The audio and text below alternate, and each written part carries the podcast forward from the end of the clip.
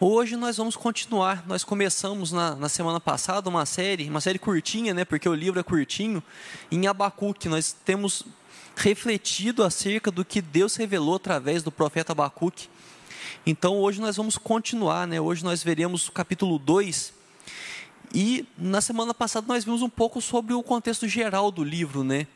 Foi um livro lá que mostrava uma época que Judá estava em declínio estava num declínio moral, num declínio religioso, as pessoas estavam más, havia muita injustiça do povo. E isso lembra muito os nossos dias, né? Quando nós olhamos ao nosso redor, nós enxergamos muita injustiça também. Então nós podemos, nós conseguimos relacionar bem com o livro do profeta Abacuque, porque ele fala de coisas que são comuns a nós. Então quando nós olhamos no tempo dele, nós enxergamos isso, nós enxergamos um, uma sociedade em declínio, uma sociedade que parece corrompida, uma sociedade onde as pessoas parecem ter esquecido do amor e que as pessoas pisam umas nas outras para poder conseguir o que queriam. O livro né, do, do profeta Abacuque, se você prestar atenção, ele é parecido com um diálogo. Ele começa com uma oração de Abacuque, e aí depois Deus responde essa oração e depois, outra vez, Abacuque faz uma outra oração, e isso no capítulo 1. No capítulo 2, é praticamente todo ele, Deus respondendo à última oração. Valeu. A última oração que Abacuque fez. E é disso que nós, isso que nós vamos ver hoje, né? Hoje nós vamos ver um pouco dessa resposta de Deus. Porque na, na, semana anterior a gente viu isso. Abacuque, indignado com a situação, e Deus responde a ele que viria o juízo, mas o juízo viria de outro povo. E ele continua indignado. Abacuque está indignado o tempo todo. E ele fica ainda mais indignado, fala assim: olha, está certo que o povo é ruim, mas quem você está mandando vir para poder fazer juízo sobre nós é pior ainda. E aí nisso ele coloca diante do Senhor, ele coloca, faz oração em confiança, não faz sob uma forma de murmuração, mas ele coloca a sua indignação diante de Deus, porque ele não consegue entender como que aquilo pode estar certo. Como que um Deus justo vem a permitir aquilo? E isso é uma coisa que, que é muito bonita da gente ver em Abacuque.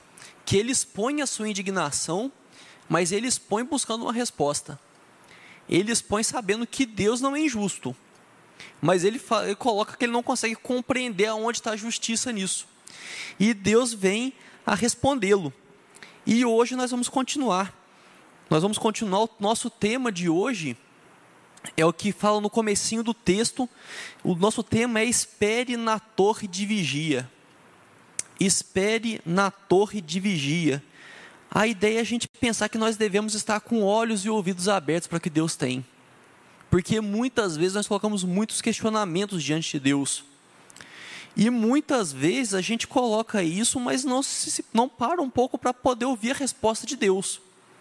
Nós colocamos assim, nossa, mas por que está acontecendo isso, Deus? E segue a vida. E não espera para ouvir uma resposta de Deus, não tenta nem analisar a situação de acordo com os olhos de Deus, né, que é uma coisa que nós vimos na semana passada. E quando nós colocamos o nosso coração diante de Deus, nossas, as nossas dúvidas, as nossas indignações diante de Deus, com o coração aberto, Ele responde às nossas orações muitas das vezes ele responde às nossas orações. Ele responde muito através da própria palavra dele. Se você dedicar tempo a ler a Bíblia, a ver o que Deus já revelou, você vai perceber que muitas das dúvidas que nós temos, muitas das nossas angústias, já foram respondidas na própria palavra de Deus. E às vezes nós ficamos pensando, né, às vezes parece que é um livro muito antigo, mas como nós temos visto aqui, livros do Antigo Testamento, como é atual, como nós conseguimos relacionar com problemas de 3 mil, 4 mil anos atrás. Como o que aconteceu há muitos e muitos anos é parecido com o que nós vivemos hoje.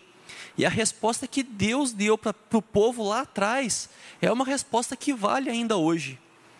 Então, isso que nós vamos olhar bastante hoje. Deus também usa pessoas. Deus usa pessoas através de pregações, através de conversas, você na sua célula, às vezes conversando com alguém, a pessoa às vezes vai responder uma pergunta que você nem fez para ela.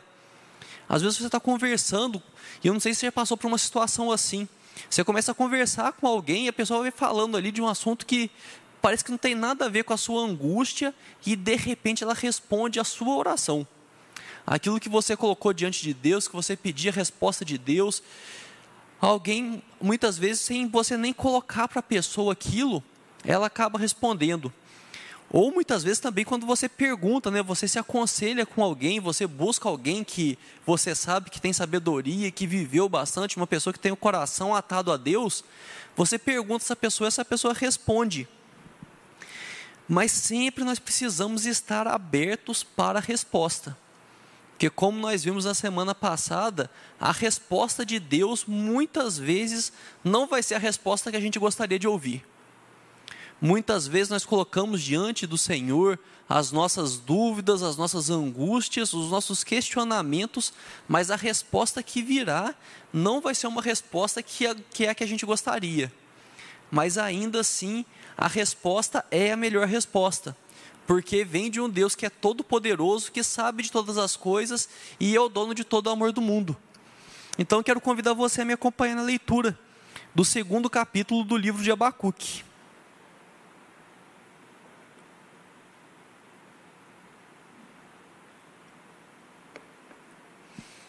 Abacuque capítulo 2.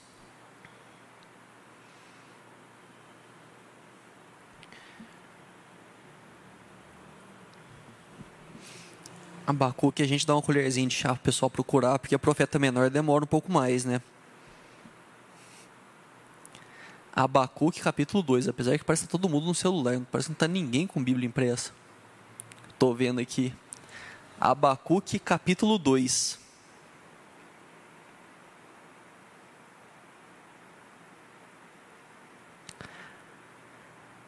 Abacuque 2, a palavra do Senhor diz assim: Por-me-ei na torre de vigia, colocar-me-ei sobre a fortaleza e vigiarei para ver o que Deus me dirá e que resposta eu terei à minha queixa.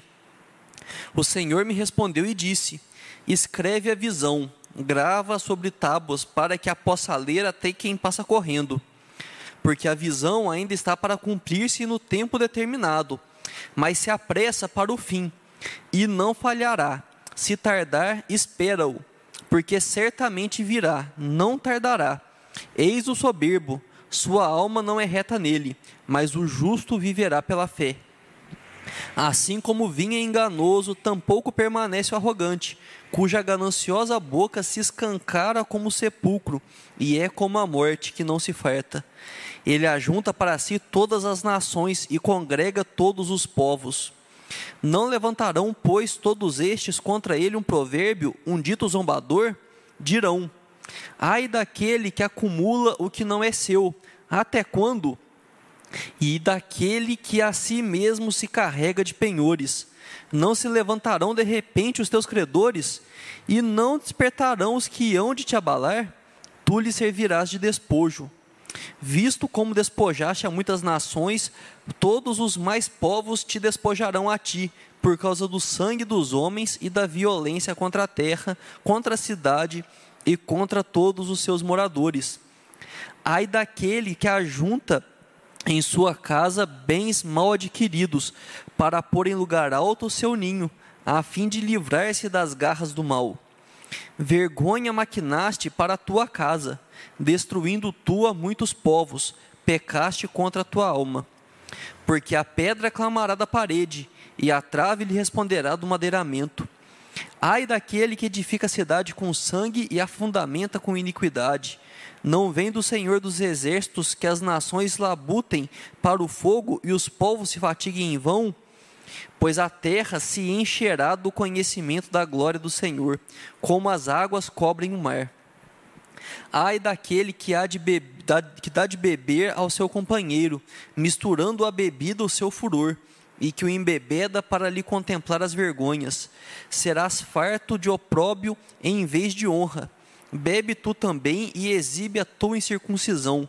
Chegará a tua vez de tomares o cálice da mão direita do Senhor e ignomínia cairá sobre a tua glória, porque a violência contra o Líbano te cobrirá, e a destruição que fizeste dos animais ferozes te assombrará, por causa do sangue dos homens e da violência contra a terra, contra a cidade e contra todos os seus moradores. Que proveito o ídolo, visto que seu artífice o esculpiu, e a imagem de fundição, mestra de mentiras, para que o artífice confie na obra, fazendo ídolos, ídolos mudos? Ai daquele que diz a madeira, acorda, e a pedra muda, desperta. Pode o ídolo ensinar? Eis que está coberto de ouro e de prata, mas no seu interior não há fôlego nenhum. O Senhor, porém, está no seu santo templo. Cale-se diante dele toda a terra. Esse texto é um texto que, que mostra muito da resposta de Deus para a pergunta que havia sido feita anteriormente por Abacuque. Abacuque, ele pega, a hora que ele termina de fazer essa oração, ele começa o segundo capítulo dizendo que ele vai para a torre de vigia para aguardar a resposta de Deus. E aí Deus se revela trazendo essa palavra a ele. E é isso que nós queremos ver hoje. Como nós devemos nos colocar na torre de vigia. Como nós devemos orar mas nos colocar dispostos, nos colocar prontos a receber a resposta de Deus. Não simplesmente fazer uma oração e virar as costas, mas está esperando, está esperando como aqui o profeta coloca, está esperando ativamente, está se colo colocando de uma forma que você aguarda uma resposta que vem. Quando você talvez está tá entrando, entra em contato com alguém, você manda uma mensagem no WhatsApp, e vo, ou você manda um e-mail, e você está está ansioso para aquela resposta, você quer muito aquela resposta, você muitas vezes fica conferindo toda hora ali para ver se a pessoa respondeu. Toda hora você vai e confere. E é isso que nós devemos fazer. Nós devemos colocar a nossa oração diante de Deus e colocar o nosso coração como quem aguarda uma resposta. Porque Deus responde às nossas orações. E a resposta de Deus vem. E a primeira parte da resposta de Deus mostra: esteja pronto para proclamar. O versículo 2 diz assim: Escreve a visão, grava sobre tábuas para que a possa ler até quem passa correndo. A vontade de Deus para a nossa vida deve ser compartilhada. Deus se revela a nós, Ele nos mostra como nós devemos viver, como Ele espera que a gente viva. Ele colocou os seus mandamentos, Ele colocou o que Ele espera de cada um de nós. Ele nos mostra, Ele nos revela com o seu Santo Espírito através da palavra, e ele espera que a gente compartilhe isso com outras pessoas. Ele espera que a gente mostre para pessoa, outras pessoas que há uma forma melhor de viver. Aquilo que nós sabemos a respeito de Deus, nós somos chamados a compartilhar. Nós não somos, somos chamados a absorver conhecimento, a ter um relacionamento com Deus para que isso seja só para a gente mesmo. Quando nós olhamos para o cristianismo, o cristianismo ele sempre traz uma ideia de comunidade. Ele traz uma ideia de viver junto com pessoas, de que a nossa vida venha impactar a vida de outras pessoas e que a gente permita que a vida de outras pessoas nos impacte também. Então, aquilo que nós recebemos de Deus nos é chamado para mostrar a outras pessoas. E é muito interessante no texto que Deus ordena que se escreva ele ordena para que se escreva de forma que fique claro para as pessoas. Ele fala que até aquele que passa correndo consiga ler. A gente, muito, muitas vezes a gente imagina isso aí um outdoor, né, que a gente vê hoje, um negócio grande que você pode passar na rodovia ali a 120 por hora, mas você consegue ler o que está escrito. A ideia é que seja algo claro, que aquilo que nós recebemos, aquilo que nós conhecemos do Senhor, que nós possamos colocar para outras pessoas de uma forma que seja clara. Porque às vezes parece que é muito bonito tudo que é muito complicado. Mas não é assim que nós somos chamados a fazer. Nós somos chamados a fazer de uma forma simples, de uma forma que seja compreensível. E quando fala de escrever, também vem a ideia de ser algo que fica guardado. Se alguém te fala uma coisa, é bem possível que passe um tempo e você esqueça. Talvez você, quando vai trabalhar em um lugar novo, você chega para trabalhar, você recebe aquele monte de instrução. As pessoas te passam diversas coisas, como você deve fazer tal coisa, como que tal coisa deve ser feito, algumas rotinas, algumas coisas assim. E se você simplesmente ouve isso, a chance de você esquecer é muito grande. Só que se você escreve, você tem aquilo para você poder voltar depois e consultar aquilo. E aqui é feito, feita essa orientação para que seja colocado aquilo que Deus falou, que seja colocado por escrito. Que seja colocado por escrito, porque ainda há de se cumprir. O verso 3 segue falando: porque a visão ainda está para cumprir-se no tempo determinado, mas se apressa para o fim e não falhará. Se tardar, espera-o, porque certamente virá, não tardará. A promessa hoje que nós, como cristãos, mais aguardamos é a volta de Cristo. E às vezes parece que Jesus está demorando muito para voltar. Parece que o mundo está entrando num colapso tão grande que às vezes a gente fica com a sensação que não tem mais para onde piorar. E parece que Jesus está demorando muito. E a gente tem isso que foi escrito para nós, que Jesus vai voltar. E quando nós falamos de promessa, essa é uma, a grande promessa que está para se cumprir. Mas quando nós olhamos na Bíblia, existem diversas promessas que foram deixadas por Deus. E quando nós falamos de escrever, quando nós falamos de escrever, é muita ideia de uma pessoa que está disposta a cumprir o que falou. É outra ideia que nós temos. Talvez numa conversa, se alguém fala alguma coisa, você assim, não, você pode escrever que vai acontecer isso. Ou você pode escrever que eu vou fazer isso. Ou talvez uma, uma situação que fala assim, não, mas você está combinando que vai fazer tal coisa, bota por escrito, faz um contrato, porque palavra o vento leva. E aqui Deus afirma que a palavra dele pode ser escrita. A fidelidade de Deus está nisso. O que ele prometeu, ele é fiel para cumprir. O que Deus prometeu, Ele é fiel para cumprir. Então, você, quando você estiver lendo a Bíblia e você entender que ali é uma promessa para a sua vida, você pode saber que isso está escrito, porque Ele é fiel para cumprir. Algumas promessas que Deus faz, Ele coloca condições. Ele fala de honrar o pai e a mãe para que sejam prolongados os dias da vida.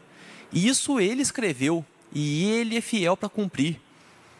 Então, Saiba disso, saiba que as promessas de Deus, Ele é fiel para cumprir todas elas. Talvez você sinta na sua vida que uma promessa que Deus fez está demorando a ser cumprida. Se foi uma promessa que Deus mesmo fez, certamente Ele cumprirá, porque Ele é fiel. E é por isso que nós podemos, como nós falamos, colocar diante do Senhor as nossas dúvidas e aguardar a resposta. E aguardar a resposta, porque Ele cuida de nós. Ele quer que nós andemos nos seus caminhos.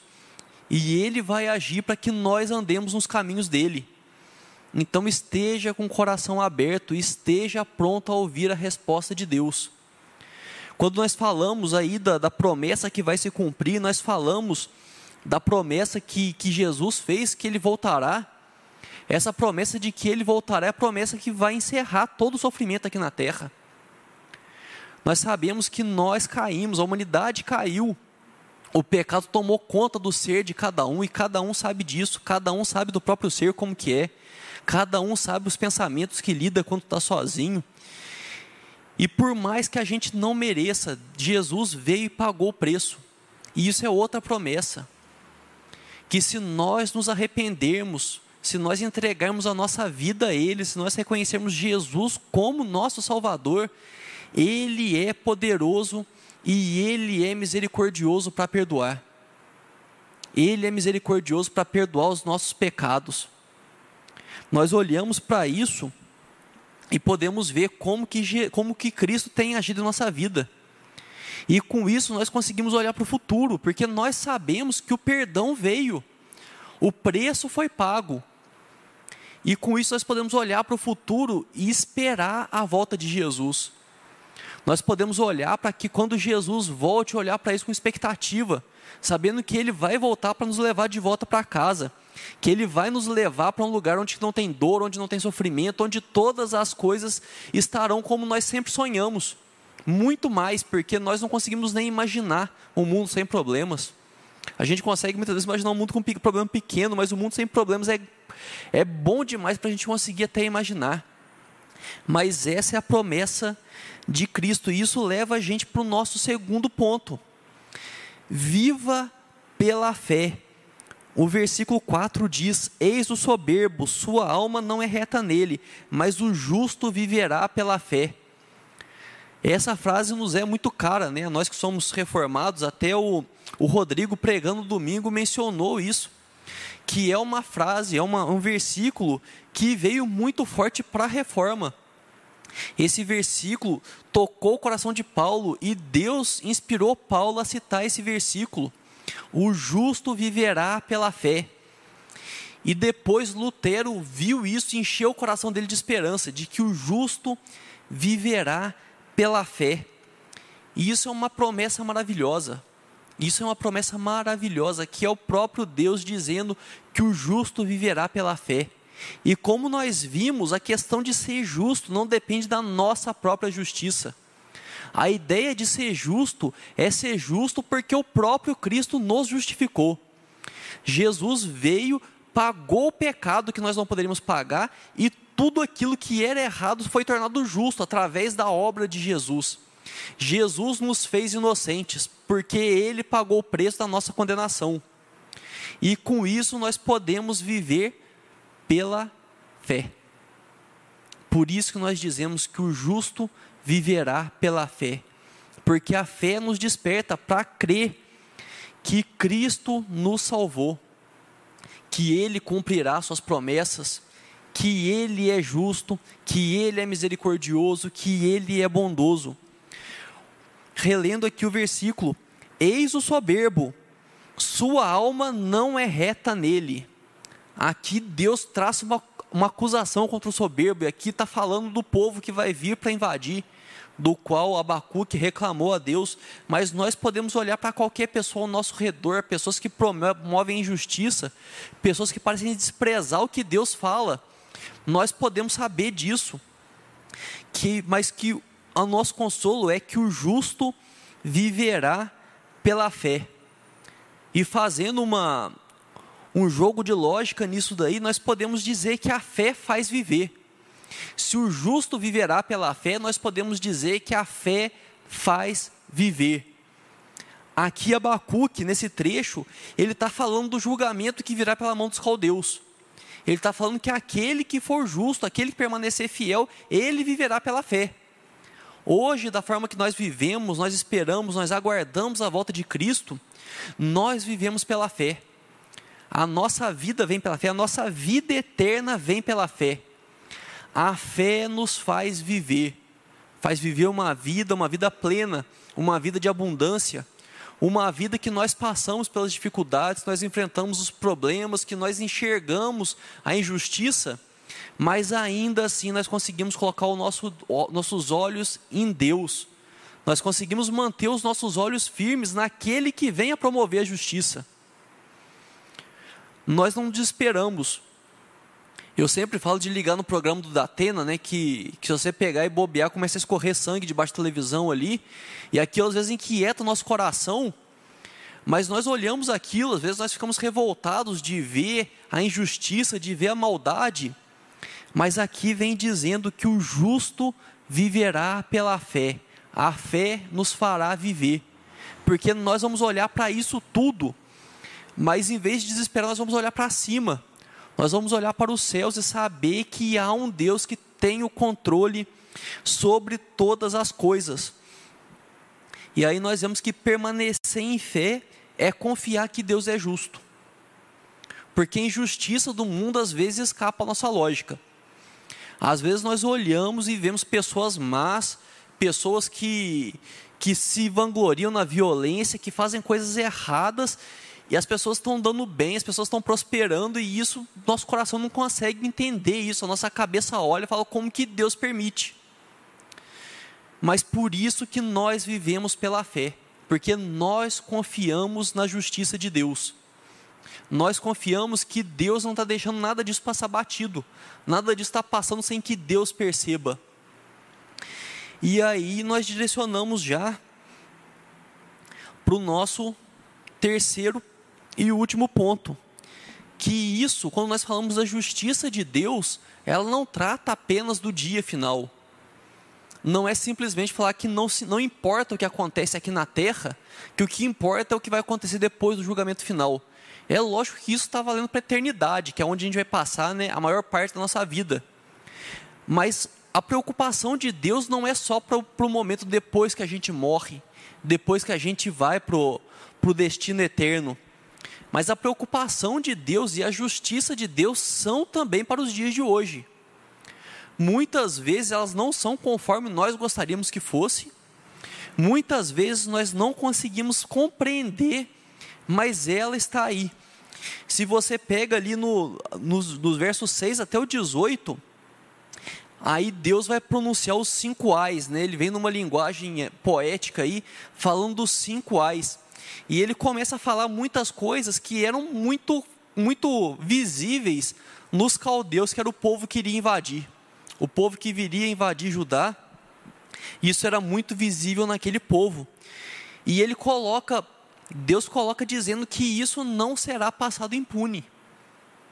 Deus coloca para Abacuque, e isso vem para nós, né, porque nós estamos refletindo hoje sobre isso, que Deus não fecha os olhos para a injustiça e que ele fará justiça, fará perfeita justiça através de suas mãos. E ele coloca cinco ais. Ele coloca primeiro um ai sobre aqueles que se, aquele que enriquece injustamente. E ele pronuncia, sempre é pronunciado um ai contra alguém e o porquê que há esse ai, né? Esse ai fala assim que a pessoa que que ela vai se dar mal. E quando ele fala daquele que se enriquece injustamente, ali era uma visão muito forte dos caldeus, porque eles invadiam, eles pilhavam, eles tomavam coisas que não eram deles e com isso eles enriqueciam. Ali uma terra que a pessoa passou a vida cultivando a terra para que a terra pudesse dar um bom fruto, eles invadiam e tomavam aquele fruto. As riquezas através da, da arte, através das coisas que eram feitas durante muito tempo, várias pessoas habilidosas eles iam e tomavam aquilo. Mas Deus vem falar no texto que as pessoas que se enriquecem injustamente, elas serão despojadas. Isso nós podemos olhar hoje em dia ao nosso redor. E talvez não seja algo que nós vejamos, mas talvez essa, esse despojamento da pessoa que se enriqueceu injustamente seja a incapacidade da pessoa desfrutar aquilo que ela conquistou. Porque nós olhamos e vemos pessoas que conseguem enriquecer, conseguem juntar dinheiro, conseguem fazer um monte de coisa, mas não conseguem aproveitar daquilo. Um exemplo que a gente vê disso é um criminoso. O criminoso enriquece, o criminoso enriquece. Enriquece com facilidade, mas a dificuldade que ele tem para desfrutar daquilo. Se ele resolver sair, viajar e curtir a vida dele, ele não pode fazer isso tranquilamente, porque a qualquer momento ele vai estar preocupado se a polícia vai pegar ele ou não. Ele enriquece, mas ele vai ter dificuldade para desfrutar isso com amigos, porque ele não sabe qual amigo vai estar ali para traí-lo a qualquer momento. Então, quando nós falamos da, da, do, da pessoa que enriquece injustamente de ser despojada, não é necessariamente dela ser, dos bens serem retirados dela mas muitas vezes vai ser a incapacidade dela de poder aproveitar dos próprios bens. Um outro ai que é clamado no texto vem sobre aqueles que buscam refúgio nos próprios bens, que são pessoas que, que se enriquecem, que conseguem, conseguem conquistar uma posição de poder, uma posição econômica, mas começam a acreditar que aquilo pode cercá-las de todo mal e começam a criar, né, como, como se fosse uma verdadeira fortaleza para viver ali. E nisso vem diversas coisas, né? Nos dias de hoje nós vemos pessoas que, que vivem em casa com, com cinco camadas de segurança diferentes, andam de carro blindado, voltam para o lugar, só que as pessoas começam a se isolar do mundo. As pessoas começam a se isolar de tudo que elas vivem a pessoa começa a confiar tanto nos próprios bens, começa a se refugiar tanto nos próprios bens, que ela não consegue mais viver, ela não consegue mais desfrutar a sua vida também, porque ela olha ao redor e ela está o tempo todo com medo. Porque se ela perde a segurança que ela tem naquilo ali, ela não consegue encontrar segurança em mais nada. E aqui nós o texto vem falar dos caldeus também, né, que viviam ali, que tinham suas fortificações, que pareciam ser intocáveis, mas que eles viriam a ser expulsos. Um outro ai é pronunciado contra aqueles que usam de violência, que fala daqueles que edificam a cidade em cima da violência. E o texto fala que aqueles que usam de violência serão submetidos. Aqueles que criam a sua força, que criam a sua, o seu jeito de viver, que se fundam na violência, eles serão submetidos. E se você talvez pensar um pouco, talvez você conheça pessoas que eram pessoas violentas, que eram pessoas más, que castigavam as outras sem razão aparente. Quando foi passando o tempo e a pessoa foi perdendo a força, porque a velhice vem a capacidade da pessoa de, de causar violência vai diminuindo com o decorrer da idade. E quantas vezes que nós vemos que a pessoa ela passa a ser submetida. Nós vemos histórias tristes, muitas vezes, de, de pais que são muito ruins com os filhos e depois os filhos fazem coisas terríveis com o pai quando eles estão mais velhos, não podem fazer mais nada para se defender. O texto vem trazer disso, que aqueles que usam da violência terão a violência usada contra eles. E a, também vale, né, como o texto aponta para os caldeus, fala que eles também seriam vítimas da violência. Toda a violência que eles usavam contra os outros reinos, essa violência seria usada contra eles. Vocês percebem que Deus vem mostrando aqui como que a injustiça ela é curada aqui mesmo. Como Deus vem promover a sua justiça ainda aqui na terra. Muitas vezes ela escapa aos nossos olhos muitas vezes o trato de Deus com a injustiça nós não conseguimos perceber, mas isso não quer dizer que a justiça de Deus não esteja sendo feita. A justiça de Deus ela é feita todos os dias. Deus promove sua justiça aqui. Deus também age com a sua misericórdia, Deus também age com a sua graça, mas nós não podemos fechar os nossos olhos para que a, que a, a, a justiça de Deus continue sendo feita. Porque muitas vezes nós acabamos falando mais do que nós deveríamos a respeito de Deus. Porque muitas vezes nós vemos a justiça acontecendo e nós acabamos pensando que Deus não tem feito nada a respeito disso. Mas Deus mostra na Sua palavra que Deus age no presente. Ele vai agir de forma perfeita ainda no futuro, mas Deus age no presente. Continuando aqui, ele continua dizendo ele é pronunciado um ai contra aqueles que proliferam a imoralidade. Algumas pessoas que tentam escandalizar as outras. E hoje a gente vê isso com muita facilidade. Pessoas que parecem encontrar prazer em ver outras pessoas escandalizadas. Que elas tentam falar de uma forma assim que, que deixa a pessoa assim assustada e acham que isso é muito bonito. Mas aqui fala que essas próprias pessoas serão envergonhadas. As pessoas que tentam fazer as outras pessoas morrerem de vergonha, elas serão envergonhadas ainda. E aqui fala também daqueles que adoram ídolos. E o texto fala ali daquele tempo, fala dos caldeus, vai falar dos ídolos, dos falsos deuses daquele tempo. Mas hoje nós temos muitos ídolos em nossos meios pessoas que, que idolatram o dinheiro, pessoas que idolatram o poder, pessoas que idolatram até o amor muitas vezes, pessoas que idolatram outras pessoas, que colocam a razão de viver em cima de outras pessoas. Existem vários ídolos hoje em dia. Então, esses que adoram ídolos serão abandonados. E às vezes isso parece pequeno demais. Comparado com tudo que a gente viu até aqui, eu não tenho lido os versículos aí dos Ais, mas você pode conferir na sua Bíblia. Talvez pareça que é muito brando falar que aqueles que confiam em ídolos serão abandonados. Mas nós precisamos entender que a coisa mais terrível que pode acontecer a uma pessoa é ser abandonado por Deus. A coisa mais angustiante que pode acontecer a qualquer pessoa é Deus abandonar alguém. E é por isso que fala simplesmente de silêncio. E, e o, a, a resposta é proporcional à ofensa. Porque quando as pessoas buscam ídolos, elas viram as costas para Deus.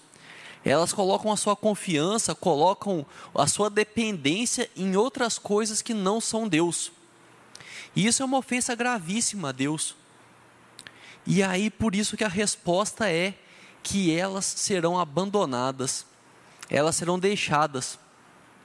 Então aqueles que fundam a sua vida e constroem a sua vida buscando buscando ídolos, buscando colocar sua dependência, colocar sua confiança em coisas que não são Deus, Deus simplesmente não vai atrás. É o que fala aqui no texto, o que vai, vai acontecer com eles, vai ser silêncio. E é por isso que nós voltamos lá, quando nós falamos sobre anunciar a palavra de Deus, anunciar a vontade de Deus, anunciar a salvação de Cristo, para que as pessoas possam afastar o seu coração de coisas que não trarão segurança a elas, para que as pessoas possam ser livradas desse destino terrível que é simplesmente serem abandonadas. Porque nós pensamos em pessoas que nós amamos, pessoas que caminham junto com a gente, pessoas que, que nós convivemos diariamente no trabalho, em nossas famílias. Nós não queremos para essas pessoas isso, que Deus vire as costas para ela. Porque coisa terrível é ser abandonado por Deus. Então nós pensamos muito nisso, que, que não há injustiça que passa despercebida por Deus nesse mundo. O mundo está repleto de injustiça, mas Deus tem visto todas elas. E todas as injustiças do mundo, elas contrariam a Deus. Deus não se agrada da injustiça. E Deus age, age no presente e Deus agirá no futuro. Deus agirá na terra de hoje e agirá na nova terra, aonde aí sim não haverá mais injustiça. Então, quando nós falamos disso, né, quando nós falamos do, do ai, dos ais aqui, nós olhamos os ais e a resposta de Deus da injustiça, nós precisamos sempre focar nisso. Quando nós colocamos diante de Deus o nosso questionamento, as nossas indagações, como nós vimos no começo, faça a indagação e vá para a torre de vigia. Vá buscar a resposta de Deus. Porque a resposta pode até não vir como você imaginava, mas Deus está ouvindo e Deus promoverá a sua justiça. E ainda nesse mundo nós vemos os sinais dessa sua justiça. Então, para concluir, para concluir, eu gostaria de deixar uma recapitulação para que você esteja sempre pronto a proclamar esteja sempre pronto para comunicar a outras pessoas aquilo que você já recebeu de Deus. Isso inclui aquilo que você conheceu através da palavra, aquilo que Deus fez em sua vida, esteja pronto a compartilhar de Deus com as pessoas. Aprenda a viver pela fé. Aqui fala que o justo viverá pela fé. Depois Paulo volta a mencionar mais de uma vez isso, que o justo viverá pela fé. E isso é uma promessa grandiosa demais para que a gente possa deixar passar despercebida. É uma promessa muito grandiosa para que a gente possa simplesmente abrir mão dela no nosso dia a dia. Viva pela fé. Lembre-se disso, que o justo viverá pela fé. E viva então pela fé. E vivendo pela fé, você conseguirá viver confiante na justiça de Deus. Independente se você está vendo a justiça dele acontecer diante dos seus olhos ou não, você confia que Deus é justo, que Deus está promovendo a sua justiça e que ele promoverá a sua justiça para a eternidade. Esteja colocando o seu coração diante de Deus com confiança porque ele disse que o justo viverá pela fé. Nós viveremos a eternidade pela fé. Então busque, busque andar dessa forma. Coloque-se dia após dia na torre de vigia, até rimou. Mas busque estar sempre aguardando a resposta de Deus para a sua vida. Porque não coloque suas dúvidas, não coloque as suas, os seus pedidos diante de Deus e simplesmente feche seus ouvidos esteja na torre de vigia, esteja pronto para ouvir a resposta que Deus dará, porque Deus responde e Deus age. Amém? Vamos orar então? Senhor Deus e Pai, nós te agradecemos, Senhor Deus, agradecemos por tudo que o Senhor tem feito, Pai. Agradecemos porque, como nós vimos aqui na Sua palavra, Pessoas vieram antes de nós, Senhor Deus, inspiradas por Ti, ó Pai. Escreveram, escreveram para que nós possamos saber da Sua vontade, saber dos Seus desígnios, Senhor Deus. Nós te louvamos pela vida de todas essas pessoas que o Senhor usou, Pai, de todas as pessoas que o Senhor inspirou, para que nós pudéssemos conhecer da Tua palavra, conhecer mais de Ti, Senhor Deus. Nós queremos, Pai, como nós falamos aqui, te pedir que nós queremos estar sempre na torre de vigia, Senhor Deus. Nós não queremos que as nossas orações sejam palavras lançadas e que nós não estejamos por perto para recolher, Pai, a Sua resposta. Nós sabemos que a Sua resposta está na Sua palavra, nós sabemos que a Sua resposta muitas vezes vai vir da boca de pessoas próximas a nós, Senhor Deus. Então nós pedimos que o Teu Espírito Santo nos dê discernimento para que nós possamos reconhecer a Sua resposta à nossa angústia, Senhor Deus. Nós queremos colocar diante do Senhor uma declaração nossa da certeza que o Senhor faz justiça, ó Deus. Muitas vezes nós não somos capazes de, de, reconhecer, nós não somos capazes de observar, Pai, a Sua justiça, mas nós declaramos que, ainda que nós não vejamos, Senhor Deus, nós confiamos na Sua justiça. Nós confiamos na Sua justiça, porque o Senhor é justo, Pai. Nós confiamos pelo Seu caráter, nós confiamos por quem o Senhor é, ó Deus. Nós queremos te pedir, Pai, que o Senhor esteja cuidando de cada um de nós, para que nós possamos caminhar em fé, Senhor Deus. A Sua palavra diz, Senhor Deus, a Sua palavra repete que o justo viverá pela fé. A nossa fé vem de Ti, Senhor Deus, o Senhor que nos dá a fé. Então nós oramos pedindo por fé, Pai. Nós queremos pedir que o Senhor enche o nosso coração de fé, que o Teu Espírito Santo seja, Pai, seja generoso, seja abundante em despejar fé em nossos corações, Senhor Deus, para que cada vez mais nós possamos viver em confiança, viver, Pai, dando testemunho de que o Senhor reina, Pai, que o Senhor vive, que o Senhor está em nosso meio, que o Senhor tem agido nos nossos dias, ó Pai. Pedimos também fé para que possamos esperar pelo dia final, Senhor Deus. Nós queremos estar confiantes, ó Pai, que quando o Senhor voltar em glória e triunfante, Senhor Deus, nós estaremos esperando para que o Senhor nos leve para casa, Senhor Deus, para que o Senhor nos leve num lugar onde não haverá mais injustiça onde não haverá mais maldade, onde não haverá mais violência, Senhor Deus. Nós esperamos, Senhor Deus. Então alimenta a nossa fé para que nós possamos aguardar pacientemente, Senhor Deus, esse dia. E enquanto esse dia não vem, nos usa para proclamar, Senhor, proclamar da sua vontade, proclamar da sua palavra, proclamar da sua salvação, Senhor Deus. Nós vimos aqui sobre os ais que são proclamados sobre aqueles que cometem injustiça, Senhor, e nós não queremos ver aquele que nós amamos, aqueles que nós convivemos perecendo, Pai. Nós não queremos ver que essa justiça recai sobre eles, Senhor Deus. Então nós te pedimos, Pai, que o Senhor nos use como instrumento para poder falar do seu amor, que pessoas possam abandonar, Senhor Deus, tudo aquilo que te desagrada, Pai. Nós te pedimos também que o Senhor esteja abençoando a nossa noite, que o Senhor dê uma boa noite de descanso, que o Senhor leve cada um dos que estão aqui no templo em segurança para sua casa.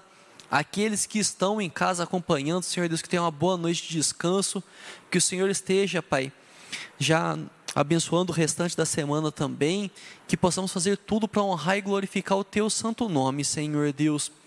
Esteja, Pai, tocando os corações para que saindo daqui eles saiam transformados, que a palavra de hoje não seja apenas uma instrução, Senhor Deus, mas que seja algo que transforme vidas, ó Pai. Nós oramos no nome santo de Jesus. Amém.